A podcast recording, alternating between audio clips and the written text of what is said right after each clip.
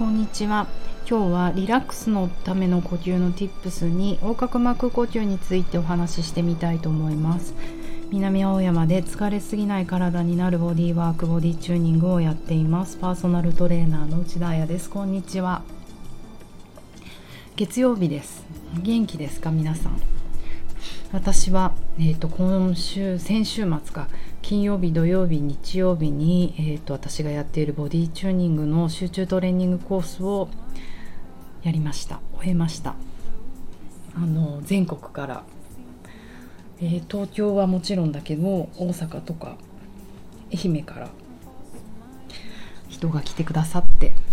みんな頑張ったと思います。お疲れ様です。疲れてないといいな。疲れすぎてないといいな。もうそれが目標ですからね。今日が元気じゃないと意味がない。はい。私もだいぶ疲れすぎなくなりました。本当にもうね人生の課題だなと思ってこのボディチューニングやってるんですけど特にこの回復のモジュールは教科書が65ページぐらいあるんですけれどもあの自分で書いておきながらとても苦手なところなんですよ自分が。動きすぎちゃうからいつも。回復するっていうための時間をもうねそれはちょっと大脳神秘質からの命令トップダウンでやらないと立ち止まれないぐらい。もう倒れちゃった時は結構10秒で倒れちゃうので私。うん。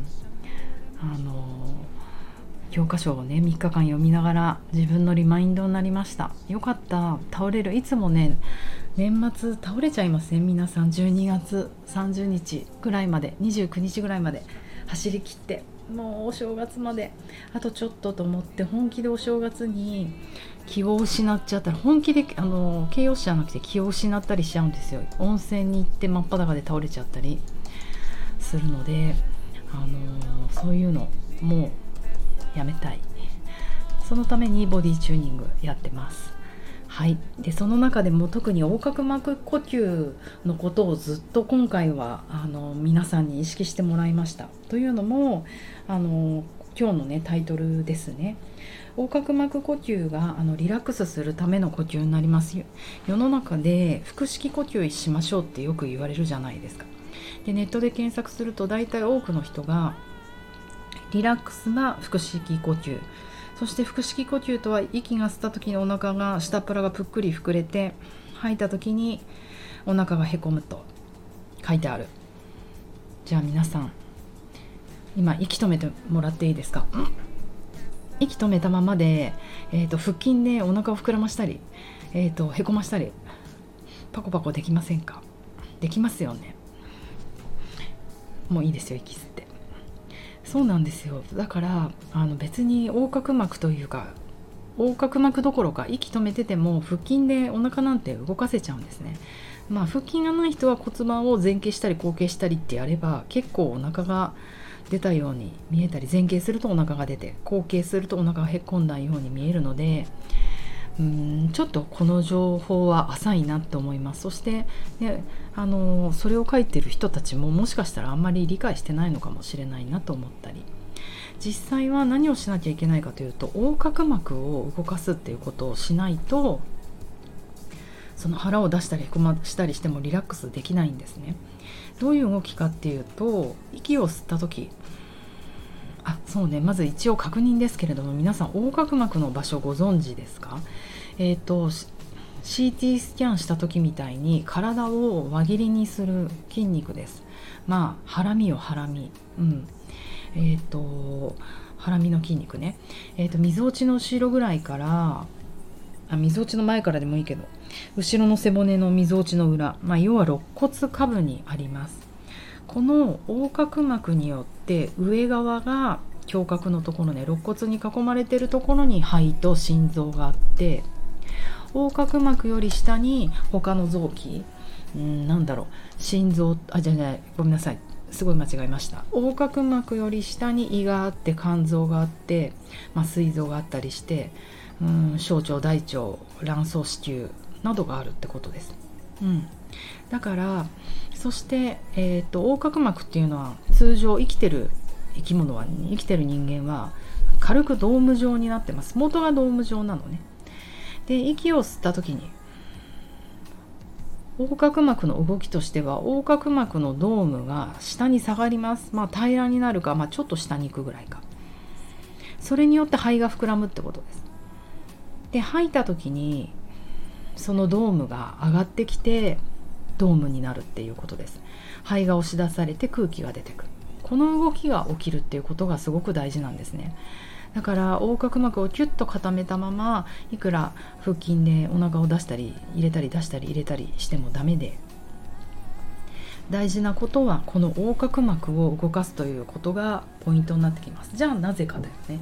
じゃあなんでこれがリラックスするのっていうことなんですが、えーと、吸う息によってそう、えーと交感神経が優位になるんですよ。吐く息によって副交感神経が刺激されると、うん、だからこの吸う息と吐く息の繰り返しで交感神経が優位になったり副交感神経がゆっくりになったり。ものすごい繊細な人まあこれ健康な人にしかならないんだけど自分の腕で脈を取ってみると脈を取るじゃない。でそれで観察してみる。吸った時に多少脈が速くなるんですよ。吐いた時に脈がゆっくりになる。うん。これなんだっけな？HRV とか言うんだけどまあこの話はまた今度。私がちょっと今一番興味あるとこなんですけど。健康の人にはこの要は自律神経が整った人にはこの呼吸によって脈も変わってくるね。交感神経副交感神経。まあ脈がゆっくりになりますもんね。副交感神経になったら。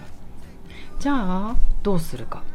リラックスするためには。吸う息と吐く息を、えーと、バランスを変えればいいと、うん、吐く息を、えーと、多めにする。長くゆっくりすると副交感神経が優位になる時間が長くなるのでリラックスできるという原理なんですね。うん。面白いね。副交感神経いわゆるリラックス反応を起こすためにはもうシンプル。吐く息を吸う息より長くしていけばいいということ、うん、なんかやってみましょうか。あと3分ぐらいあるから一緒に久々に呼吸誘導をやってみましょうか。そしたらまずどうする？33ぐらいでやってみます？3で息を吸って3で息を吐いてみましょうか。いきます。じゃあ息吐いといてもらっていいですか？今皆さん息吐いといてください。そしたらいきます。吸って2 3吐いて2 3吸って吐いて2 3これはい。急にやめてすいません。これは同じ呼吸の仕方だよね。じゃあこっから吐く息を長くしていきますね。じゃあ今吐いといてもらっていいですか？吐いといて。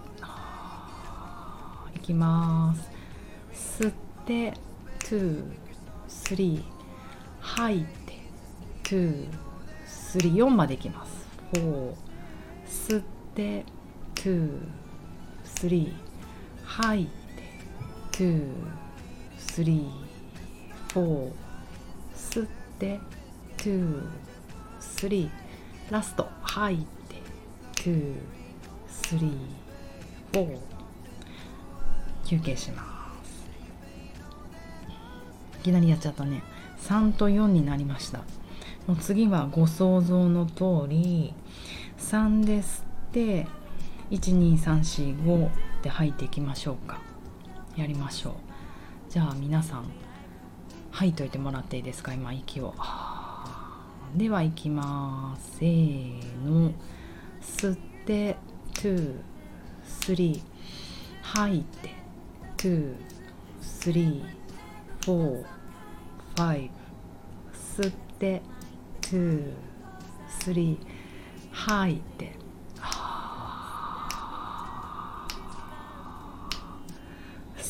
吸って。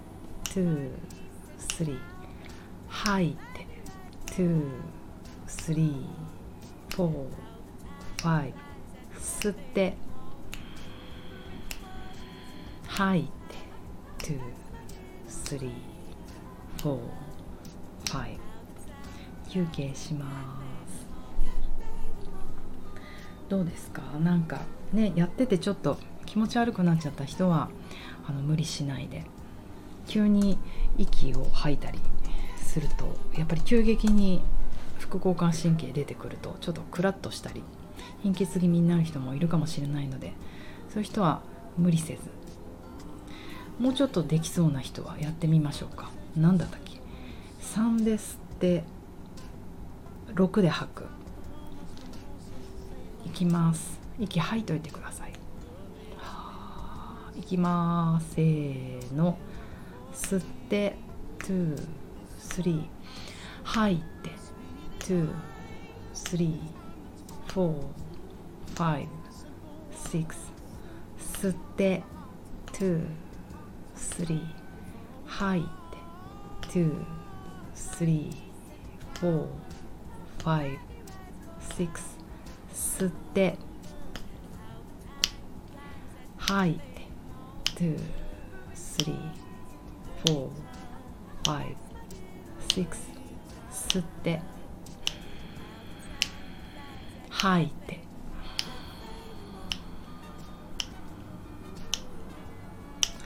ラスト吸って。吐いて。